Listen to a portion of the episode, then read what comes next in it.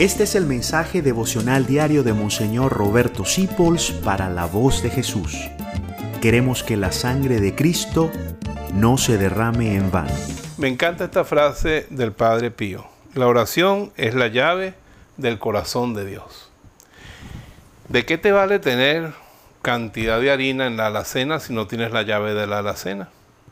¿De qué te vale tener mucho dinero en la caja fuerte si no te sabes la combinación? Pues Él te dice, donde están todos los tesoros que tú anhelas, espirituales e incluso materiales, es en el corazón del Padre.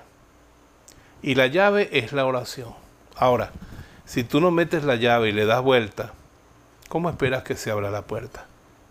Orar. Orar es ponerte en la presencia del Señor cuando hay necesidad y decir, Señor, ahí me dijo el Padre Pío, que la oración es la llave porque tú dijiste en la Biblia Pidan y se les dará, llamen y se les atenderá, busquen y encontrarán.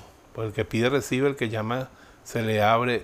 El Señor lo prometió, le dio ese poder a la oración. Entonces guárdate eso en el alma hoy. Yo tengo la llave del corazón de Dios.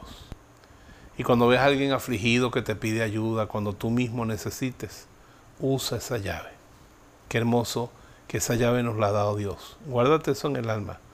La oración es la llave del corazón de Dios. Qué sabio era el Padre Pío.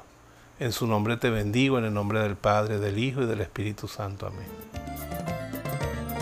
Gracias por dejarnos acompañarte. Descubre más acerca de la voz de Jesús visitando www.lavozdejesús.org.be.